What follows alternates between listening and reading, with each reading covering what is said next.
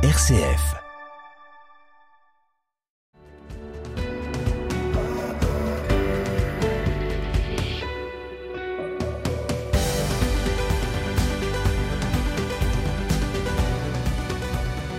La non-violence est une véritable philosophie de l'action qui préconise de ne pas recourir à la violence pour résoudre les conflits.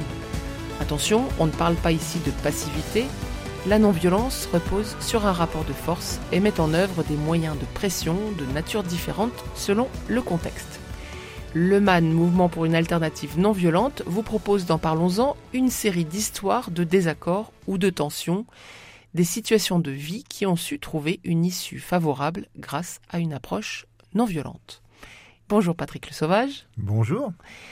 Alors vous êtes consultant en organisation d'entreprise Mhm. et adhérent à Non-Violence 21 et au MAN. Aujourd'hui, vous nous parlez de votre fille qui doit apprendre et passer l'examen du code de la route. Oui, tout à fait. Euh, donc ma fille, euh, euh, qui est très bonne élève, donc je m'étais dit le code, pas de problème. En plus, il y a plein de vidéos et de, de tests sur le téléphone, mais non, euh, c'était difficile. Les tests étaient tous euh, mauvais, donc euh, bah, j'essaie de la soutenir, de l'encourager, de la relancer, et ça crée très vite de plus en plus de tensions. Et bon, pourtant c'est, alors je la questionne.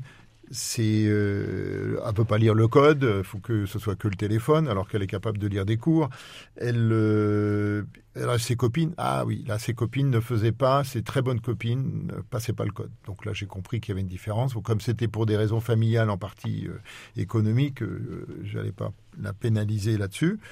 Euh, bon. Je sens que ça l'énerve, donc bah, bah, j'essaie de faire mon boulot de père et puis de relancer.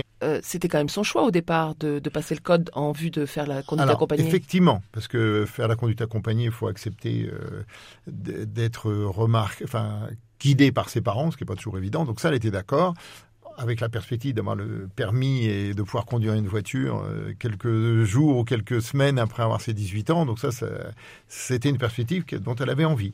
Bon, Hein, donc au clairement. départ, elle était vraiment partante. hein, elle est pour- tout à fait partante, pas Mm. ultra motivée, mais très partante Mm. en tout cas pour pouvoir conduire la voiture. Voilà, Mais, mais avec l'usage, euh, l'apprentissage se fait pas aussi facilement peut-être qu'elle euh, l'avait imaginé et du coup elle baisse un peu les bras. Oui, et puis euh, bon, voilà, baisse un peu les bras. Il y a, le- elle était pour la première fois, avait quelque chose qui réussissait pas facilement aussi. Hum, ça y est, Ah. Quand on n'a pas l'habitude, c'est compliqué. Voilà.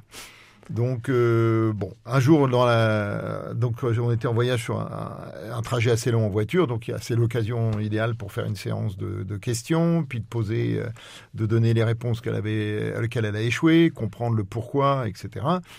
Euh, bon, je la relance et puis oh, bah, hein, hein, je dis, bon.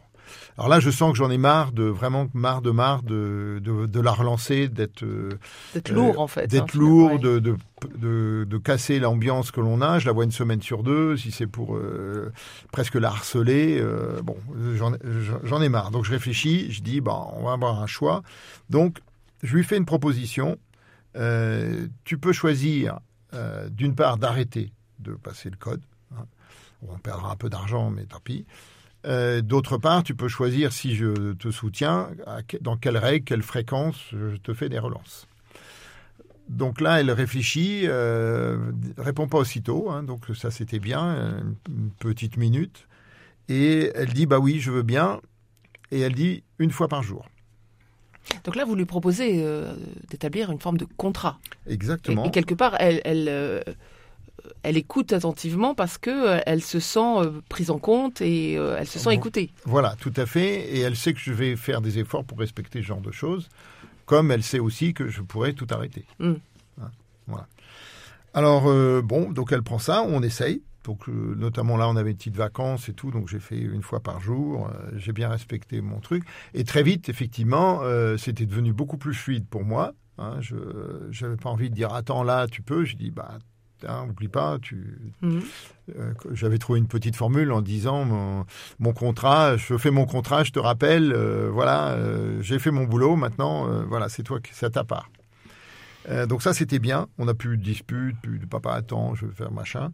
Euh, des fois, il y avait marre, il suffisait de dire, bon, bah, si tu veux, on, On arrête le contrat. Et puis, bon, bah, bien sûr, là, à chaque fois, elle a dit non, non, non, euh, elle a revalidé le contrat, hein, Ouais, clairement. C'est très positif, ça. C'est que Exactement. Mm. Et on a, on a gagné beaucoup d'ambiance. En plus, elle est capable de réflexion. Quand je la vois discuter avec les autres adultes, euh, elle discute d'adulte à adulte. Il y a- bien sûr, les pères ont toujours droit à un traitement euh, de faveur en la matière. Et ils se retrouvent avec une ado rebelle à chaque fois. Mais euh, voilà. Donc, de mon côté, c'était pas toujours facile. hein, Mm. Honnêtement, des fois, je dis attends là, ben, elle devrait là. Tant pis. Ah ben, je l'avais dit une fois, donc je respecte. Voilà.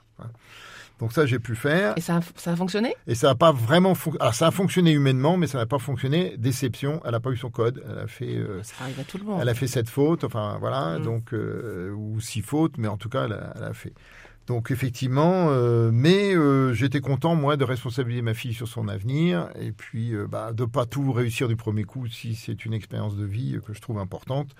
Donc voilà. Mais elle l'a repassé depuis. Elle a repassé, on a refait le même genre de système. Elle était beaucoup plus à l'écoute de- du soutien et elle, a, elle a réussi la deuxième fois.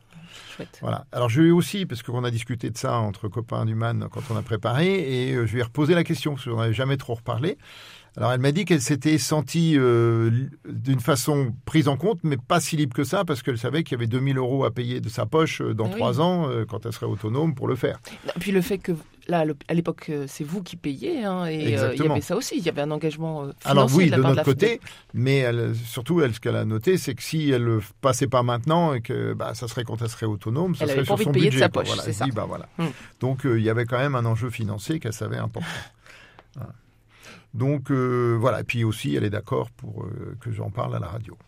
Et euh, quand vous en avez reparlé à tête reposée, après qu'elle ait eu son, son examen, est-ce que vous lui avez demandé pourquoi? Est-ce que ça s'était mal passé au début, alors que, bah, a priori, elle était plutôt partante?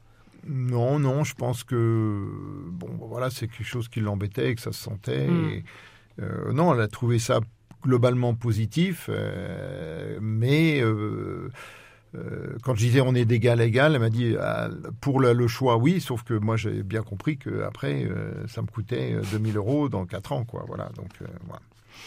Patrick Le Sauvage, pour euh, conclure cette histoire, qu'est-ce qu'on peut garder en mémoire comme euh, repère, comme euh, bonne pratique euh, de communication non violente? Alors là, effectivement, on avait de la communication non violente, mais on avait carrément un conflit à gérer, hein, euh, puisque bah, on avait un objectif et puis elle ne respectait pas les règles du jeu.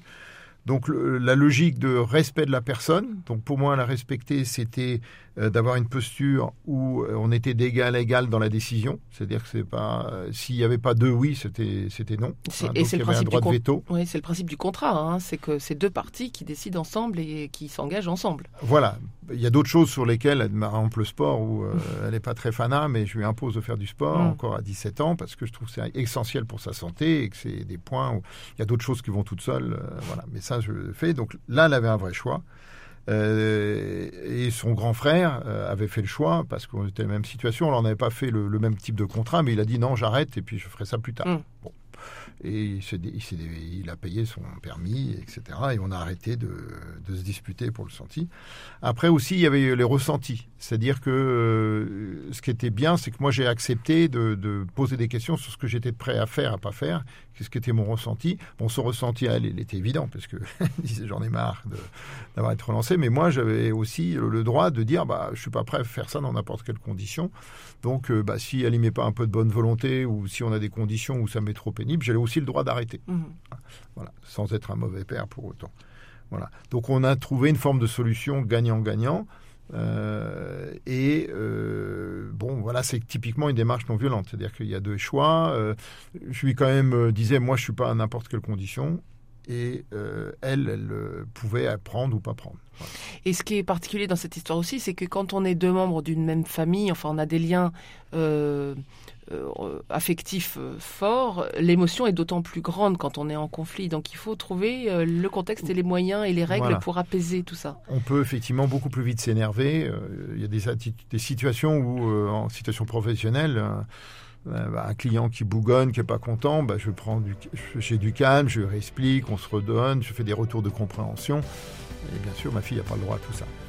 Et pourtant, il y a plus d'amour. eh bien, grand merci Patrick Le Sauvage. Avec dans, plaisir. Dans un mois, nous retrouverons Marie-Hélène qui nous racontera comment le MAN a aidé une association euh, à sortir de sa crise de gouvernance.